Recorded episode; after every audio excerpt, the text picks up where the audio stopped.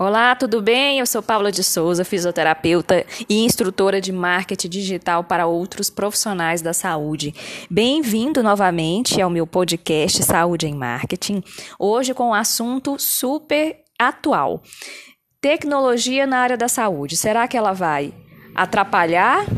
Vai tirar meu emprego? Ou será que ela vai me ajudar e, eu, e vai me impulsionar para ter mais clientes? Vamos descobrir juntos?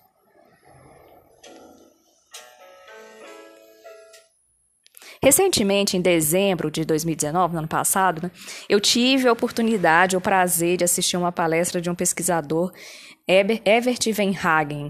Ele veio da Universidade de Amsterdã apresentar o projeto dele e falar sobre um estudo no qual ele está desenvolvendo um dispositivo que avalia a sobrecarga do músculo. Como que funciona esse dispositivo? A ideia do estudo dele é você usar uma tornozeleira ou um adesivo no qual você coloca no músculo que você está tratando. Então, por exemplo, você tem uma lesão na coxa. Aí você coloca esse adesivo na coxa e o adesivo é ligado via Bluetooth ao seu celular. Então, quando você, a sua coxa começa a esquentar demais, a sobrecarregar, ele avisa para o celular: ó, você está usando demais esse músculo. É melhor você dar um repouso para a musculatura. E a ideia é desenvolver esse dispositivo e vender para o grande público, né? E a gente precisa pensar como que esse grande público ia consumir esse tipo de, de serviço. Ver como o papel do profissional é importante. Imagina que a gente tem um, um tipo de dispositivo desse vendido numa farmácia. As pessoas vão lá e vão comprar aleatoriamente? Ou elas vão comprar por indicação de um profissional que vai ensiná-las a usar? Pensa sobre isso.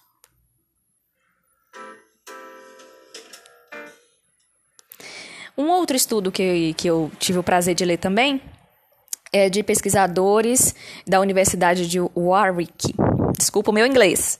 É uma universidade do Reino Unido que eles estão usando realidade virtual para ajudar as pessoas que estão fazendo a fisioterapia a concluir os seus exercícios em casa. É como se fosse transformar toda aquela cartilha que você dá de orientação domiciliar para as pessoas em um videogame. Ela coloca um óculos e ela vai fazendo aqueles exercícios junto com uma tela 3D. Então, com essa tecnologia, a pessoa ela pode fazer os movimentos reais dentro de um contexto virtual e, ao mesmo tempo, ela visualiza e consegue analisar e se corrigir e ver com precisão os movimentos que ela está fazendo porque ele captura em 3D e ela, ele mostra através de um monitor em um avatar. E os pesquisadores dessa universidade estão investigando se essa tecnologia ela pode, ser, pode ser usada para oferecer orientação às pessoas que estão fazendo é, fisioterapia ou servir como um fisioterapeuta virtual para os exercícios que vão ser prescritos. Na verdade, eles já até já publicaram alguns artigos científicos, inclusive numa revista bem consagrada na, na área, pelo menos da fisioterapia, que é PLOS One, e eles avaliaram a aplicabilidade dessa técnica. O objetivo do, do, do, estudo publicado era investigar se as pessoas elas conseguiam acompanhar o movimento do avatar nesse ambiente virtual. Então, eles colocavam as pessoas para com óculos dentro do videogame, né? Para elas observarem o avatar e acompanhando. E, ela, e o, o fisioterapeuta ele só dizia: ó, acompanhe o movimento do avatar que vai aparecer para você lá na tela, através do seu óculos. Vai acompanhando, vai fazendo o mesmo que ele. E eles avaliaram se as pessoas conseguiam acompanhar. E aí, sem avisá-las, eles iam aumentando e diminuindo a velocidade. E viam se elas conseguiam reproduzir bem ou não aqueles movimentos.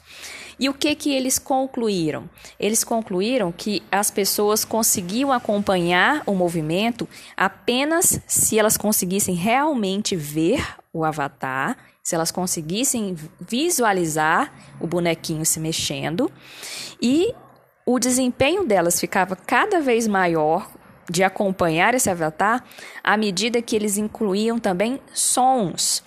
Sons na, de passos, sons do ambiente, aí as pessoas ficavam ainda mais adaptadas com aquele movimento e conseguiam reproduzir bem os movimentos.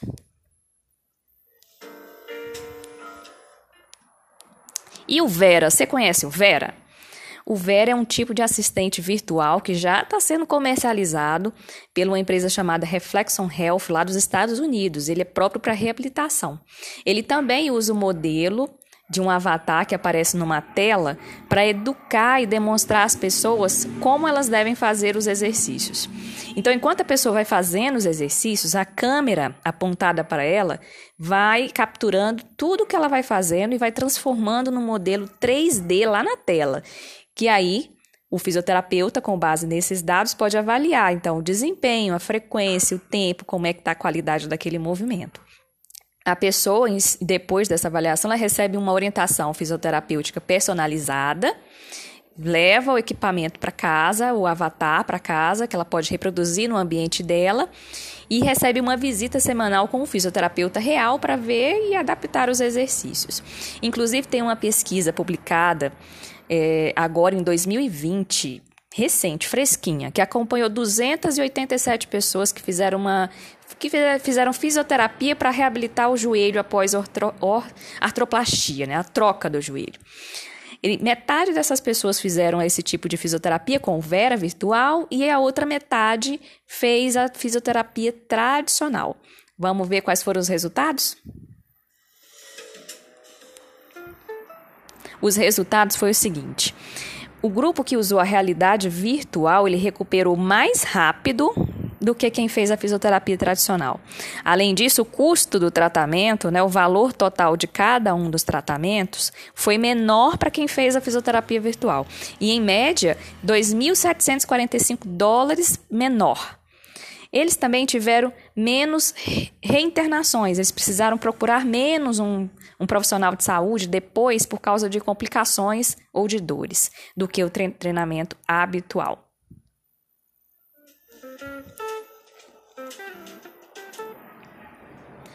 A JOSPT, que é um jornal de fisioterapia e ortopedia bem famoso na nossa área, eles publicaram uma, uma opinião sobre isso em 2018. E eles falaram que esse tipo de tecnologia, de tele, né? Telesaúde, eles chamam de telesaúde. Aí você tem telemedicina, telefisioterapia, tele diversas profissões. Telesaúde, de uma forma geral, ela já é praticada nos estados, na, na Austrália, principalmente. A Austrália está bem pioneira nesse ramo. É, eles têm inclusive uma associação, de uma associação de fisioterapia, a, da a Associação de Fisioterapia Australiana, que está é, difundindo essa ideia. E também existem alguns casos nos Estados Unidos, como eu falei do Vera, no Reino Unido, onde tem bastante estudo, e no Canadá. Inclusive, lá nos Estados Unidos, eles também têm outra associação, que é a Associação de Telemedicina Americana, específica para falar disso. Eles citam também uma coisa que realmente é real, que é os, os recentes estudos e tudo que está sendo aventado agora, que está surgindo nesse momento com base na tecnologia para a saúde, está acontecendo muito por causa do mercado de trabalho e por uma pressão até financeira também. Então, é, aqui a gente pode colocar, por exemplo, um plano de saúde que quer baixar custos, é, um sistema de saúde pública que também quer baixar, custos, e um mercado de trabalho que está cada vez mais flexível. Então, as relações, inclusive as relações trabalhistas, estão ficando muito diferentes, muito mais é, voláteis do que, do que antigamente, que era muito rígido, firme, tem que ser de 8 às 18, tem que ser naquele horário, naquele, naquela circunstância. Então, essa flexibilidade global está sim fomentando a ideia da gente fazer te, criar outras formas de tecnologia, outras formas de assistência. E o, na JOSPT eles falam que os estudos têm mostrado sim que a, tele, a telesaúde tem um impacto tem tido um impacto positivo na saúde das pessoas que estão utilizando em estudos científicos e uma boa satisfação dessas pessoas que são avaliadas. Mas é bom lembrar que seria que ela tem mais teria uma relevância mais interessante aqui no caso em áreas de difícil acesso, como, por exemplo áreas rurais, áreas de áreas remotas, áreas onde é difícil você deslocar um profissional para aquela região, seja médico, seja nutricionista, seja é, enfermeiro, seja é, fisioterapeuta. Então, pra, é, a JOSPT fala dessa, dessa questão é, social, dessa questão da, da, tele, da telesaúde, oferecer um papel social de presença de saúde nessas regiões rurais, por exemplo. Mas é bom a gente pensar, é, talvez, na, na questão do, do custo, né, dos recursos também. Porque existem países, no, no, países e locais, inclusive aqui no Brasil, a gente tem regiões, tem vários Brasis aqui. A gente tem regiões mais ricas, regiões mais pobres. Talvez seja uma, uma forma das regiões mais simples, de menos recurso financeiro, terem um acesso maior a uma saúde, eh, a uma saúde que seria melhor do que nada, né? que é o que acontece na maioria dos casos. Mas a JOSPED também alerta para as dificuldades que você, que esse tipo de atendimento da telesaúde pode apresentar, como por exemplo, e principalmente, aqui também eu concordo com ela, a perda do poder reabilitador da comunicação verbal e não verbal que existe entre terapeuta e cliente, entre você que é profissional da saúde e o seu cliente. E esse tipo de comunicação, ele é muito importante para o desenrolar do tratamento do tratamento. Ele determina a adesão, ele determina a confiança, ele determina a autoestima da, do, do, do, cliente, ele determina o quanto que aquela pessoa vai se entusiasmar em melhorar, se entusiasmar em tornar a vida dela mais saudável ou não, vai desanimar, deixar para lá, deixar para depois.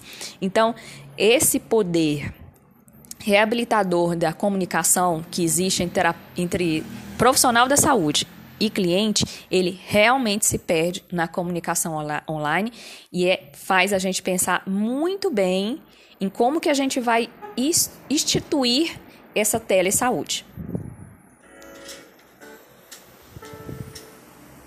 Fato é, é, meus amigos, que esse ano de 2020 ele já está na história. Já daqui a 50 anos os nossos filhos né, vão estar estudando 2020 na, no livro de história. E nós podemos agora, neste momento, ajudar a escrever o destino das nossas profissões com muita, muita, muito, muita clareza, muito discernimento e sem, e sem padrões paradoxos muito firmes.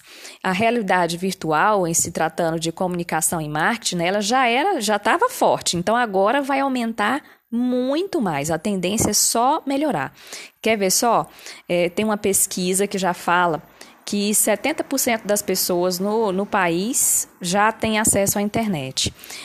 Claro que pode ser que nem todo mundo tem um acesso a uma boa internet, mas 70% já tem algum tipo de acesso à internet. O cartão de visita, por exemplo, ele já virou cartão digital interativo. Inclusive, eu tenho um vídeo no YouTube só ensinando você a fazer o seu próprio cartão digital interativo, que não é nada de outro planeta, que você consegue sim fazer, distribuir e acessar muito mais pessoas. Vai lá no meu canal do YouTube que você vai encontrar esse vídeo. O cartaz de papel que a gente via é, pregado em portas, em, na rua. O, o próprio outdoor já virou painel eletrônico e o totem de shopping que carrega celular.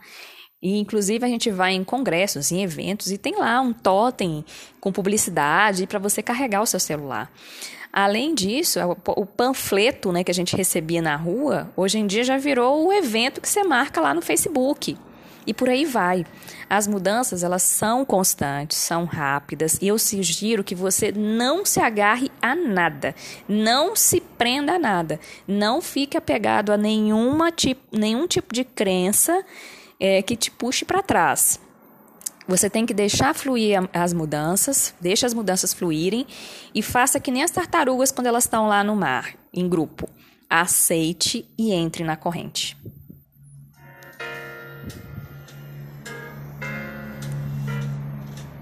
Só para vocês entenderem o poder da era digital, Tem uma pesquisa da Content Trends de 2019 que ela fala que 67,3% das empresas elas já trabalham com marketing de conteúdo. Eu fiz até uma live na semana passada só para falar um pouco, um pouquinho do que, que significa esse conteúdo na internet. E dentre aqueles que ainda não usam é, marketing de conteúdo, 85,8% eles querem fazer uso dessa, desse, desse tipo de, de marketing para poder conseguir novos clientes. E os dados dessa mesma pesquisa ainda falam que as empresas que adotaram o marketing de conteúdo, eles recebem 30% mais de visitas no seu site e ainda geram 40% mais de possíveis contatos de possíveis clientes do que quem não faz. E vale destacar ainda, pela pesquisa, que 89% dessas pessoas elas consomem o conteúdo das empresas através do celular, que é uma tecnologia recente, que quando surgiu, quem lembra? quando surgiu o celular. Surgiu o celular, era um tijolo gigante, era uma linha telefônica caríssima. Você era praticamente a peso de ouro uma ligação, só se usava ligação na época. E quem tinha, por exemplo, celular já estava mais avançado, porque até então era só ligação no telefone fixo, que inclusive ia, ia descrito em herança antigamente. Hoje em dia, telefone fixo não tem valor nenhum, celular se encontra em qualquer canto. Então, a gente precisa entender que as coisas evoluem e cada vez que o tempo vai passando, elas vão evoluir, evoluir mais rápido ainda. Então, esteja preparado para essa, essa evolução e não se apegue a nada.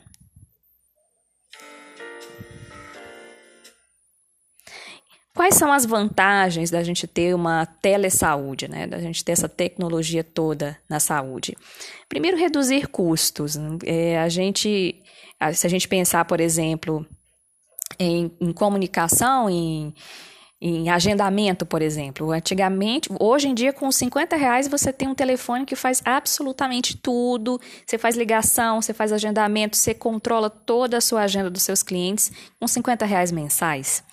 Então a gente reduz muito o custo de empresas e o de funcionamento de empresas.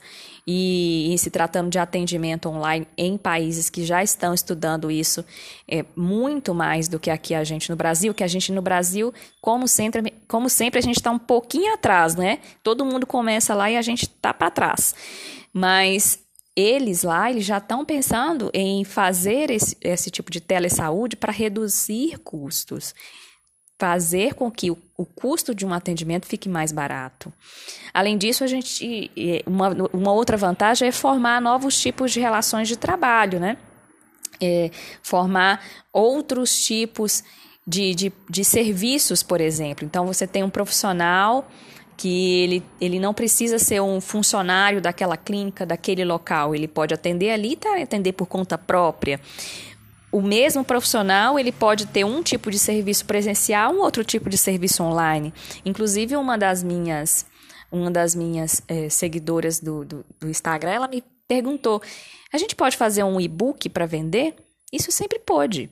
Você pode sim fazer um e-book e cobrar um, um preço mais, mais barato, um preço em conta, um preço simbólico e vender para as pessoas. Vender para através de uma, de uma página de captura, de um outro tipo de, de para os seus clientes, vender como uma forma de material instrutivo. É um material instrutivo que você pode vender. E existem outros tipos de serviço que, à medida que as tecnologias foram avançando, vão surgir também.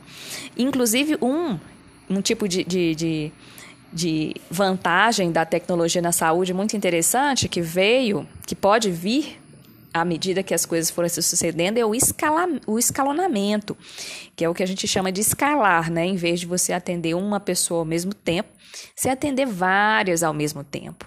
Então, aquele seu, aquele seu hora, aquela sua hora de atendimento se multiplica por várias.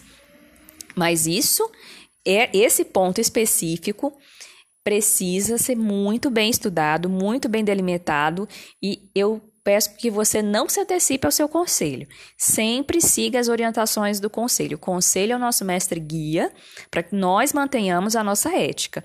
Então, mas mantenha esse raciocínio aí. Pode ser que no futuro a gente chegue no ponto de escalar, de tornar o nosso serviço acessível a várias pessoas ao mesmo tempo, independente da nossa presença. Mas isso a gente pode fazer de um outro modo. Por exemplo, o próprio e-book que você faz, produz um material exclusivo, vai lá, vende. Pode ser. Pode ser também uma outra forma é você montar cursos, por exemplo. Cursos para atendimento, cursos para orientação é, à saúde da mulher. É muito interessante, gente. Quem for da saúde da mulher aí, pensa em montar curso. Curso para cliente mesmo. É, quem tem é, dificuldade na relação sexual, por exemplo. Monta um curso com essas mulheres, às vezes nem precisam ser suas clientes, e você ensina técnicas básicas que elas podem reproduzir em casa, como se elas fossem suas alunas de um, de um curso mesmo, tradicional. E aí você ensina, com os recursos que você puder usar no dia, técnicas que elas podem reproduzir e fazendo em casa. Não é atendimento. Não é atendimento. Você está fazendo uma orientação. Você está fazendo cursos. Então, é, e, e, esse é um tipo de escalonamento que a gente pouco usa na área da saúde. Não é? Aí o que, que a gente vê? A gente vê pessoas que não têm formação, é, não, não têm formação acadêmica na saúde fazendo isso. Né? Se você for procurar, por exemplo, nessa área de saúde da mulher, você vai ver que existem é, profissionais aí fazendo esse tipo de trabalho, dando curso para as mulheres sobre fortalecimento da região íntima e não tem formação. E o próprio fisioterapeuta que tem a formação é, master nisso não faz. Então pensa sobre, já começa a pensar como que eu posso fazer hoje dentro da ética, estando dentro das normas do meu conselho, um escalonamento, atender mais pessoas, atender não, que isso não é atendimento, mas captar mais pessoas, fazer o meu serviço ou o meu conhecimento chegar a mais pessoas. Pensa a respeito.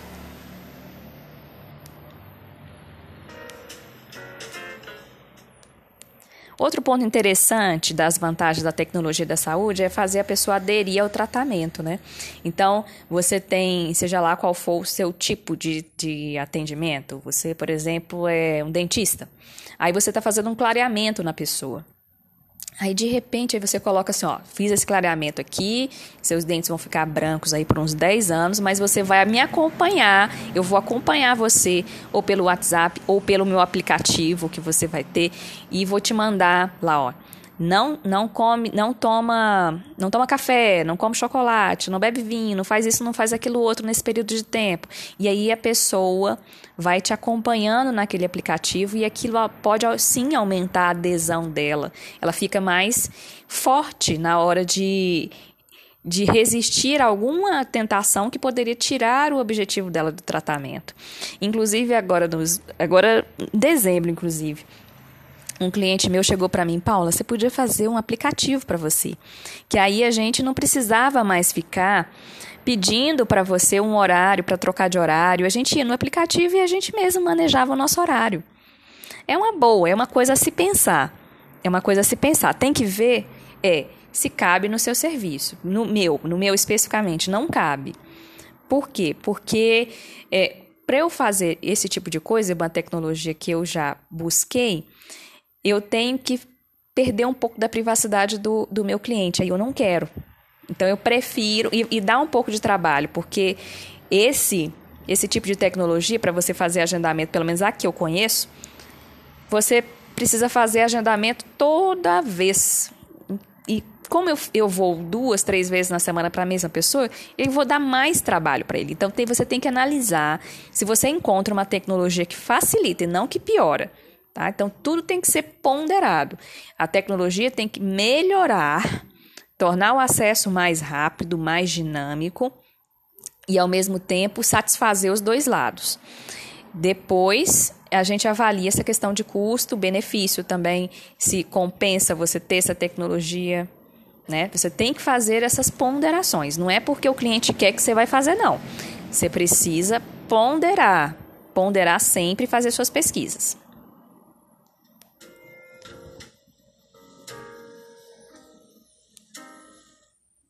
Agora, pensando com muita cautela, a gente precisa raciocinar quais são os pontos de cuidado de uma telesaúde, por exemplo.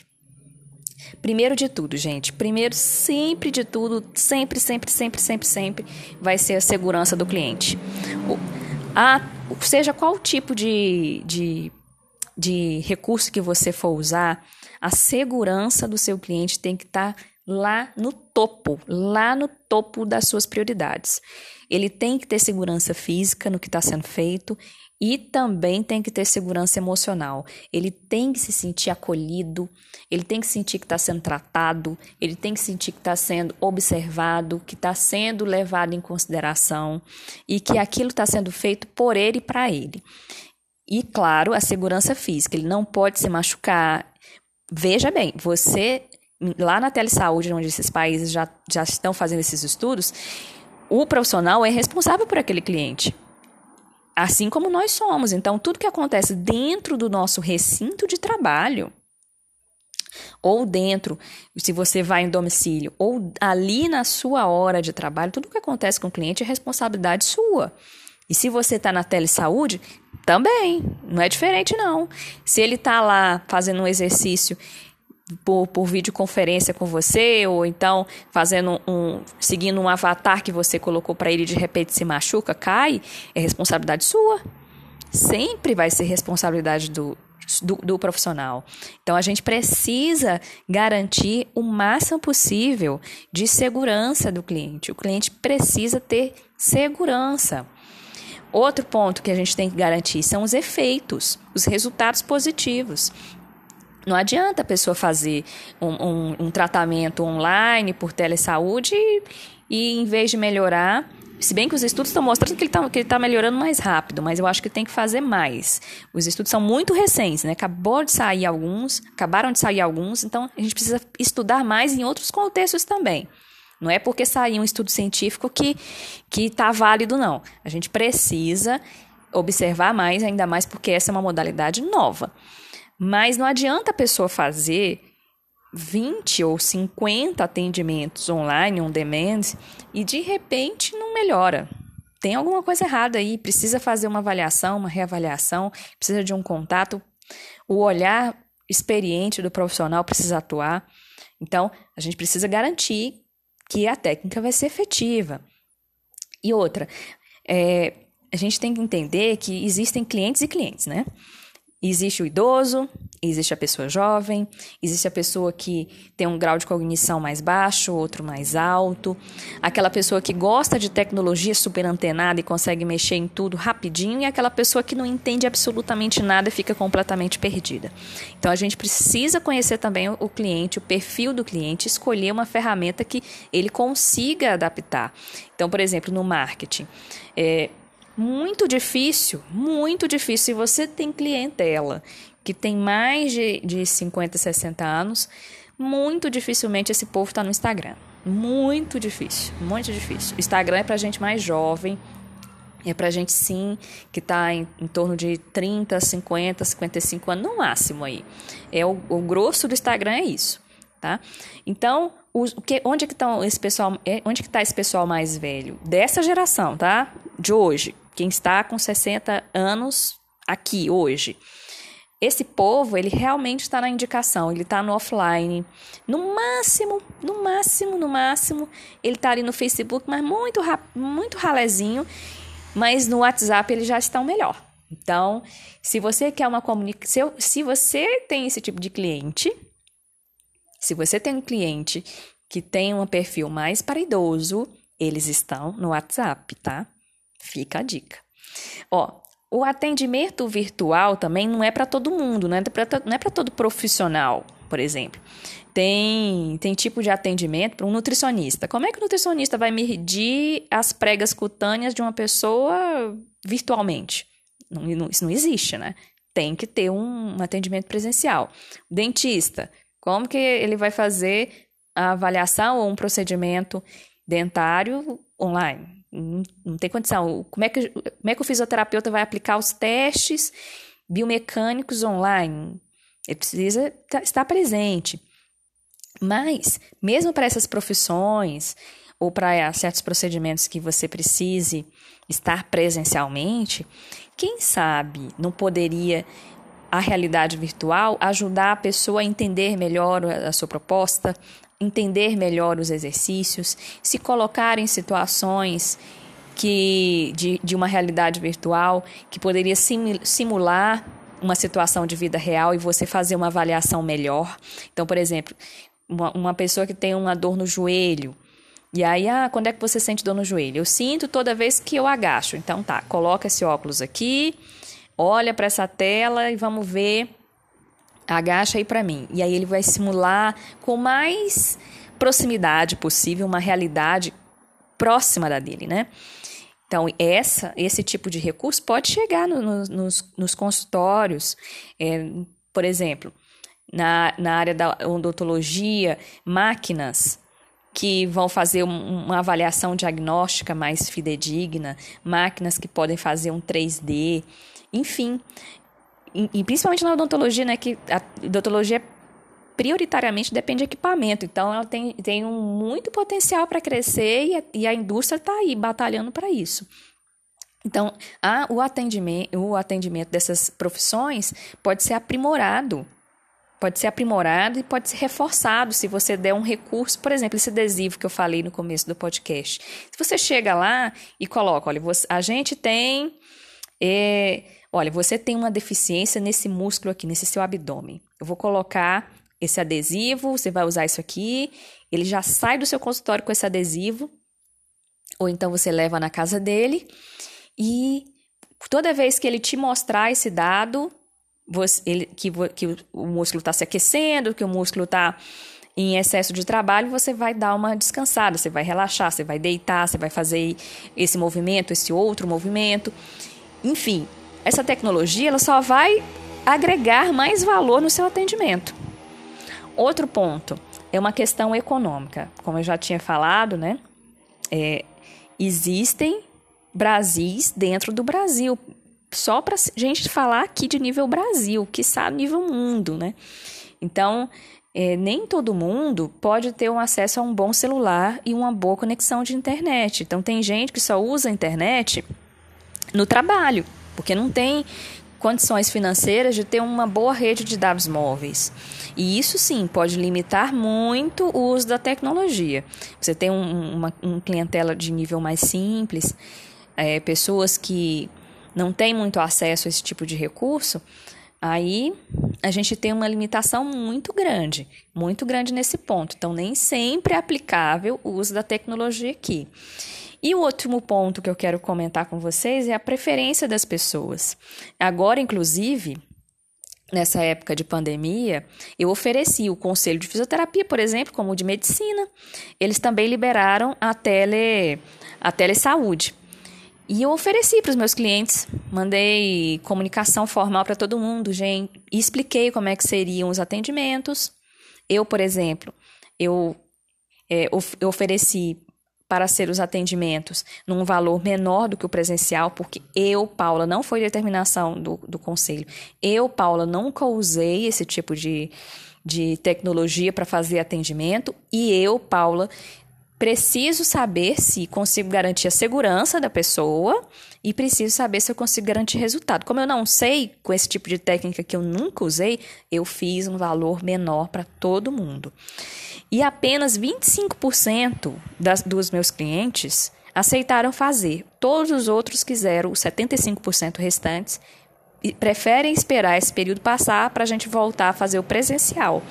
Então as pessoas têm preferência de ver, de, de, de ver você, de, de estar com você, de sentir o tratamento por um profissional ali do lado. Essa ainda é uma tendência muito forte e uma, e uma questão cultural também aqui da. De, de nunca foi feito, né? Isso é inédito até pra gente que é profissional que sabe para eles. Como assim? Vou abrir, vou abrir meu celular e vai estar tá ali o a fisioterapeuta, o médico, olhando para mim. E isso aí é, é uma, ainda é uma culturalmente muito forte da gente fazer o atendimento presencial. Mas não se apegue a isso também, tá? Não se iluda e nem se prenda a isso. Porque há cinco anos atrás ninguém andava de Uber. E hoje em dia Uber é febre. Então não se apega porque cultura muda e muda muito rápido.